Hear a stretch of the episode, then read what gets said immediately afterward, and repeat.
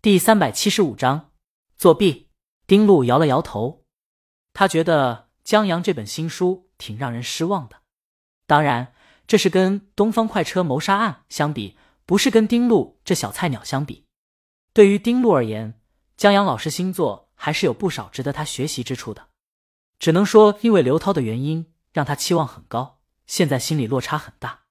不过，这本书最后忽然出现的谢泼德医生和尚书，觉得波洛不过如此，让丁路觉得。下本书或许可以期待一下，毕竟江阳借这位谢泼德医生之口说的话，证明了他知道斯泰尔斯庄园奇案的不足。只是丁路并没有迫不及待的打开罗杰一案，他是属于越是好东西，越要留到最后慢慢享用的那种人。现在天到黄昏了，斜阳落在阳台上，他站起身，伸了个懒腰，揉了揉脖子，打算做了晚饭再看罗杰一案。就在这时。他手机响了，丁路看了下一个推理作者和编辑的群，一个叫老左的老作者发了一条消息：“我靠，我靠，江阳真的太作弊了。”丁路跟了一句：“是啊。”他以为老左在说斯泰尔斯庄园奇案，因为这最后给关键证据的确挺作弊的。又一个作者跟了一句：“是啊，书是好书，神作就不必了，热度全靠他老婆炒的。”老左炒热度，这书热度还用炒？我告诉你，我现在跪着看书呢，我服了，怎么还能这么写啊？我怎么没想到啊？他怎么想的？丁路人傻了。老左这是发的语音，明显可以听到他语气中的颤抖和激动，就要好像看到了什么石破惊天的书一样。这语气特别的像刘涛看到这本书的时候打给他电话的语气。刚才说热度全靠老婆炒的作者。咱们看的是一本书吗，老左？你看到什么？斯泰尔斯庄园奇案？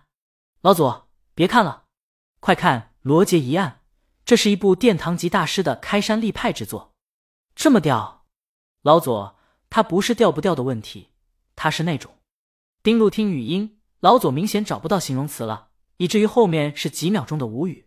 一个作家能发出这样的感慨，足见这本书的厉害。丁路听他这么说，有些忍不住了。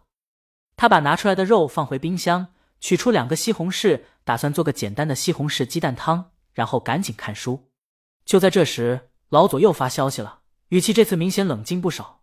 这本绝对的开山立派之作，即便岛国的推理作者也将拜倒在这流派之下。信我，我绝没吹嘘，因为我现在极度的发狂，我特别想回到昨天之前，把江阳刀了，我自己写这本神书。算了，不说了。我要再去看一遍。嚯！丁路瞪大了双眼，一本推理小说能让一个推理作者在短时间看两遍，还是在知道凶手以后，这绝对不得了。丁路把刀往案板上一放，还做什么饭啊？看书。他顺手给自己点了个外卖，然后把罗杰一案拿过来。主人公是谢泼德，一个医生，第一人称叙述，这些都没什么好奇怪的。福尔摩斯许多故事就是华生的第一人称叙述。话说回来，这不会跟斯泰尔斯庄园奇案配置一样吧？只不过是黑斯廷斯换成了医生而已。只能说福尔摩斯真的经典，影响力挺大。丁路没有想太多，他继续看下去，很快发现了两本书的不同。他很难想象这两本书竟然是同一个作家在同一个时期写出来的作品。斯泰尔斯庄园奇案虽有大师风范。但稚嫩，而这本书书里已经完全看不见稚嫩了。肉眼可见的闲庭信步，悬疑营造的手笔信手拈来，人物虽多，许多人物形象跃然于纸上。丁路看着这些，再看旁边《斯泰尔斯庄园奇案》，就感觉《斯泰尔斯庄园奇案》的封面在嘲讽他：“傻了吧，逗你玩呢，真当爷就这水平呢？没看到爷最后一章谢泼德说的话？不是，这江阳。”也太恶趣味了吧！丁路想到自己质疑江阳沉迷于女色，还在群里附和作弊了，尴尬的能抠的跟楼下同居。不过他还没来得及太尴尬，就完全沉浸在书中了。他跟着书中的谢泼德医生不断收集线索，不断听波洛分析案情。他看得舒适而且自在，很享受这推理的过程。只是一个一个的怀疑，一个一个的排除。丁路把嫌疑人动机和作案手法都猜测了一遍。但都没有头绪，而故事慢慢的到了结尾，丁路索性不猜了，他集中精神读下去，倒要看看这凶手究竟是谁。然后，然后，波洛，事实上，此人就是谢泼德医生。丁路瞪大双眼，汗毛倒竖，无声的念了个“我靠”，作弊，太作弊了。丁路觉得他遭到了背叛，怎么可以这样？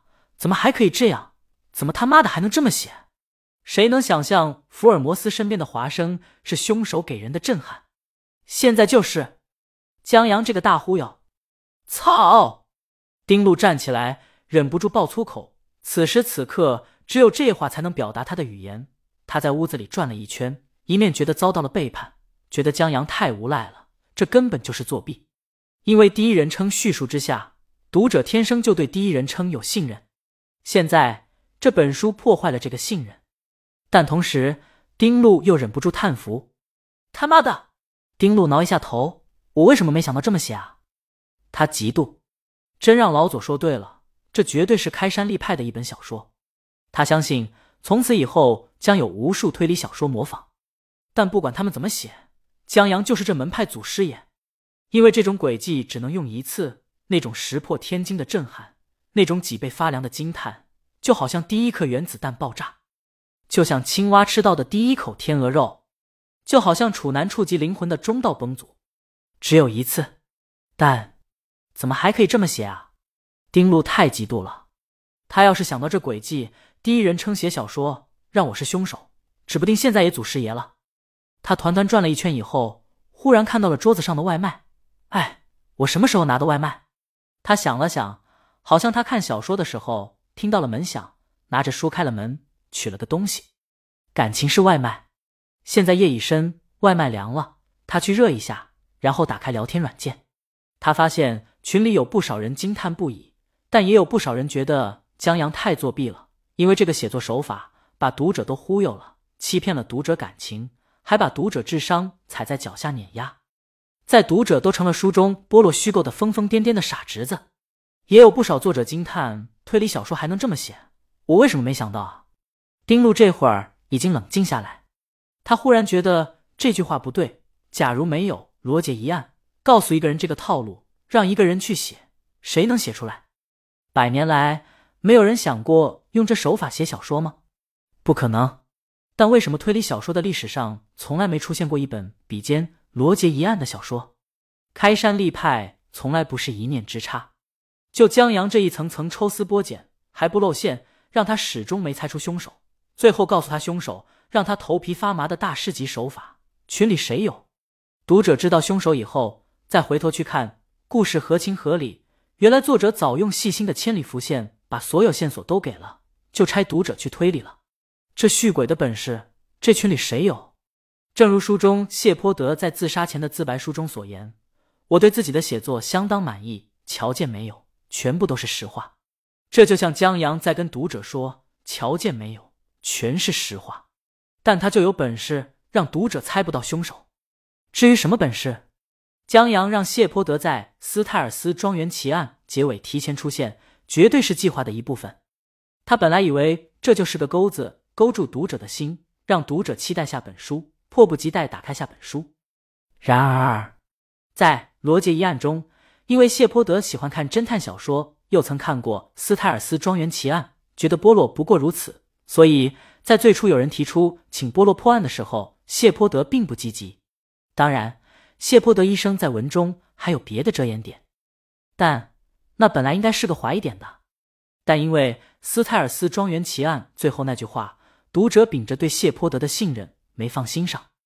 这种遮掩在书中还有很多，譬如波洛支开谢泼德医生后去拜访他姐姐，这也应该是个怀疑点。但正好出现一个嫌疑人。把读者注意力引走了，如此种种让丁路现在回想起来彻底服了。他觉得这本书的确的再看一遍，看作者如何玩弄读者的。他刚要在群里说话，老左发话了，认为作者用第一人称视角作弊也好，还遗憾自己没想到也好。如果你读过数十本数、百本推理小说，你就能明白，能写出罗杰一案的必然是大师。本章完。